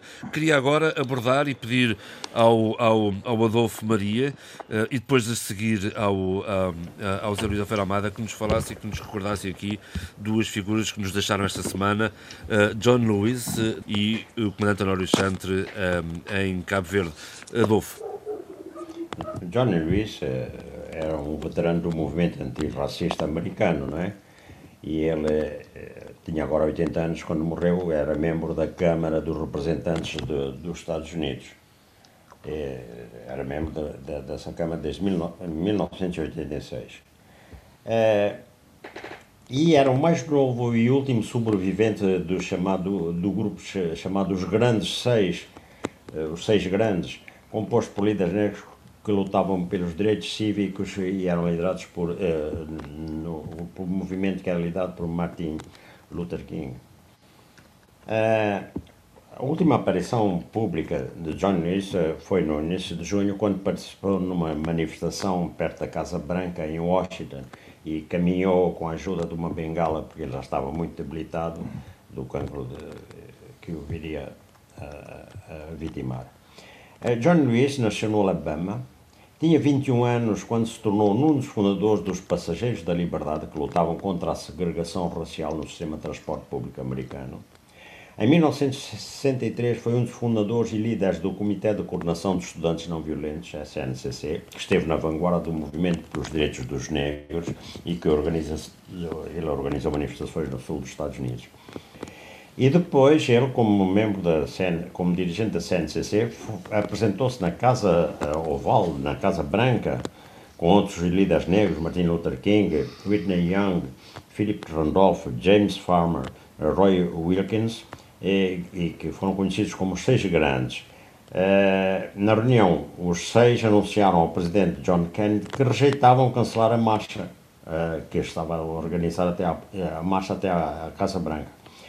E nessa marcha foi, foi quando Martin Luther King fez o icónico discurso I have a dream. Bom, é, veja-se como ainda há pouco, mais de 50 anos, havia tão forte discriminação racial nos Estados Unidos. E, e, e depois, e que de vez em quando, Uh, o mal vem ao de cima, como, como vimos recentemente. E para terminar, eu diria que nos últimos anos, uh, devido a uh, John Lewis teve uma posição contra o atual presidente dos Estados Unidos da América, Donald Trump, em nome dos seus ideais. Alguém Pronto, quer acrescentar alguma coisa relativamente a John Lewis? Passamos. Acho que. Sim, sim. Acho que tudo foi dito pelo Adolfo, não é? Uh, infelizmente, sim, uh, Assim, o John Lewis acabou por morrer com um câncer, com um cancro de pâncreas, que é, que é, que é, um, é, sim, é um cancro terrível. Fulminante. É um dos piores cancros que existem, não é? é Exato. É fulminante. E, e, deixa, e deixa, deixa, mas deixou, deixou de facto o seu nome bem escrito né, nos princípios da liberdade e da, da, democracia nos Estados Unidos. Não é? O Eduardo, já que está um, no uso da palavra, aproveito a deixa para, para perguntar se quer também se referir à morte do comandante Honório Santos. Olha, eu conheci o Honório Chantre em Bissau quando ele era o secretário-geral das Forças Armadas Revolucionárias do Povo, as FARP. E, e até havia uma questão muito interessante, é que eu nessa altura era também barbudo, cabeludo e barbudo. Olá! Can you imagine? E então, o que é que acontecia? É que éramos confundidos. Éramos muito confundidos. Às, ve às vezes eh, perguntavam se eu era irmão do, do Chantre, né? Bom, mas posto esta questão à parte, é, não, foi, é uma figura muito, muito importante para, na luta de libertação nacional. É, ele foi um homem operacional, um homem da mata, um homem eh, que contribuiu para a liberdade e para a libertação e para a independência da Guiné e de Cabo Verde. Isso sem dúvida nenhuma, não é? Depois da, depois da independência, ainda esteve na Guiné durante algum tempo e foi secretário-geral eh, como eu disse, das Forças Armadas Revolucionárias do Povo, as FARP. É? Depois foi para Cabo Verde, onde ocupou cargos ministeriais. Mas nessa matéria o Zé Luís Exatamente, está Luís, mais informado. Siga para Cabo Verde. O, o comandante, primeiro comandante, Honório Santre, quer dizer, eh, a unanimidade das pessoas considera-o um homem bom. Isso é interessante ouvir porque ele foi um militar, um guerrilheiro, participou uh, em regimes monocráticos, mas a unanimidade das pessoas considera-o uh, um homem bom. E o percurso dele é extremamente interessante. E confunde-se com o percurso de alguns outros cabo-verdianos. Primeiro, a motivação para a luta foi presenciar aquelas mortandades pela fome eh, de 47, dos anos 40. As pessoas que morriam em massa de fome na sua ilha de Santo Antão. E ele conta até que o pai dele proibiu a mãe de ir à janela ver as pessoas a passarem para o, o cemitério. Portanto, isto marcou a ele e a quase todos os cabo-verdianos que depois eh, aderiram à causa da independência nacional. Portanto, as mortandades pela fome e o trabalho serviçal para São Tomé e Príncipe. São as duas causas uh, principais. Depois, ele foi mobilizado para a luta pela independência da Guiné-Cabo Verde em São Vicente, quando era aluno do terceiro ciclo dos liceus, por Abílio Duarte. Abílio Duarte tinha sido enviado pelo PIGC em 1958 para fazer a mobilização dos cabo-verdianos a pretexto de ir acabar o liceu. Por isso frequentou o liceu e Abílio Duarte mobilizou um grande número de cabo-verdianos, de estudantes iniciais, que depois participaram na luta armada.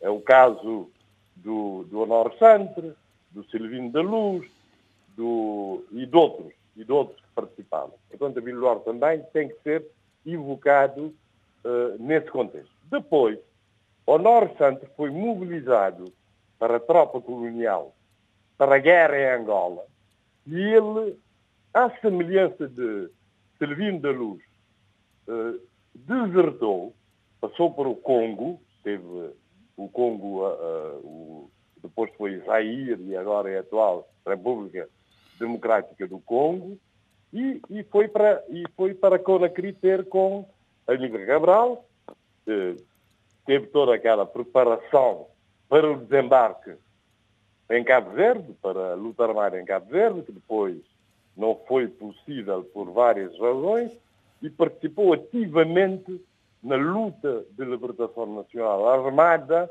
na Guiné-Bissau.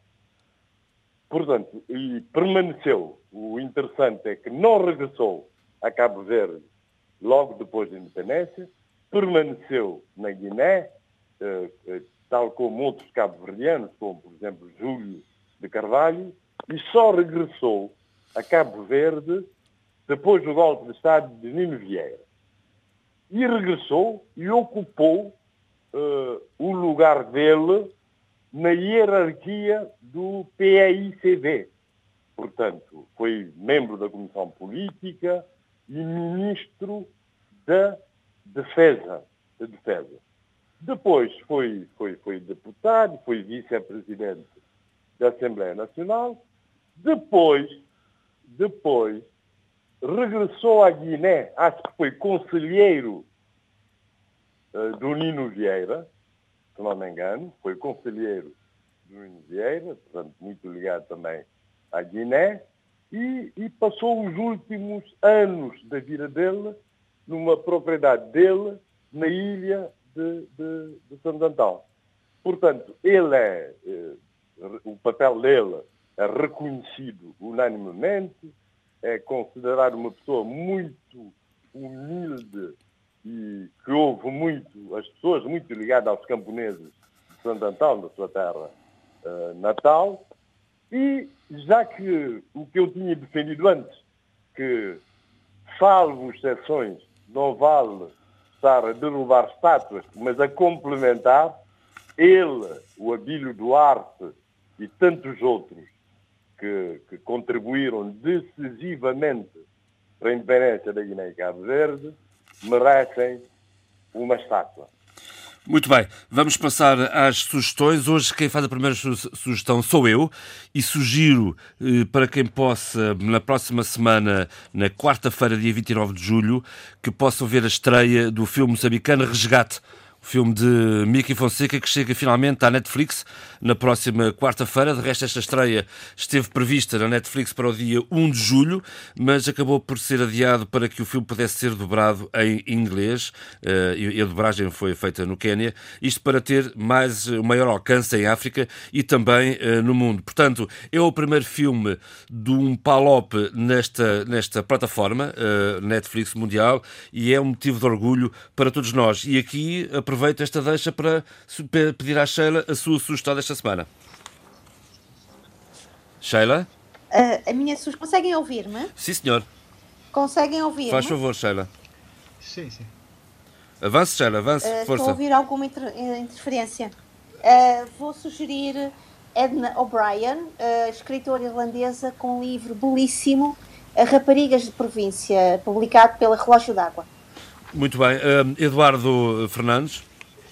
Olha, eu recomendo vivamente A Descoberta de África. É uma obra coletiva organizada por Caterine Kokari Vidorovic e, da, e, e, das, e, são da, e o livro é da edições 70.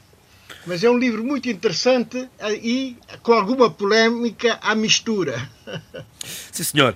Um, e a Biolinete, por favor uh, eh, Isaiah Berlin, um teorizador do liberalismo uh, progressista, como ninguém, vê, acho que pela primeira vez, a traduzir, porque eu li o original aqui a coisa de uns, anos, de uns bons anos, O Ouriço e a Raposa, uh, pela Guerra e Paz, uh, tradução de um conjunto de ensaios absolutamente centrais para pensar o liberal progressista na cultura, na história, mas também, e também na política. O livro é de 1953 e, e, e agradecer o Manuel, o amigo Manuel Fonseca, por, uh, pela Guerra e Paz ter feito, ter corrido o risco de editar algo tão importante e tão marcante uh, na história do pensamento contemporâneo.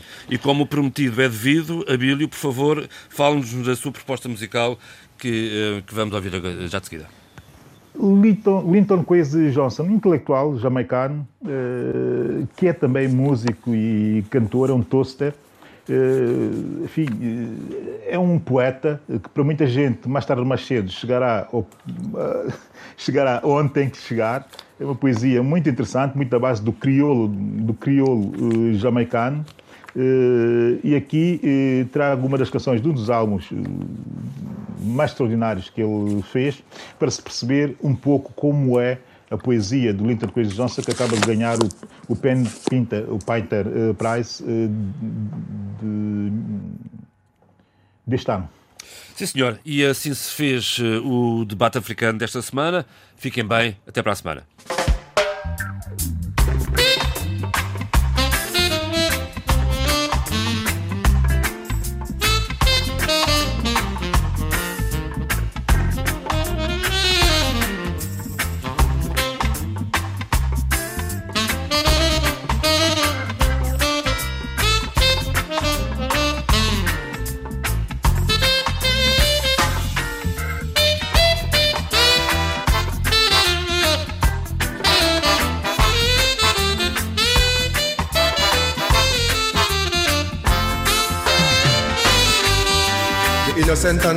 Could pass twin.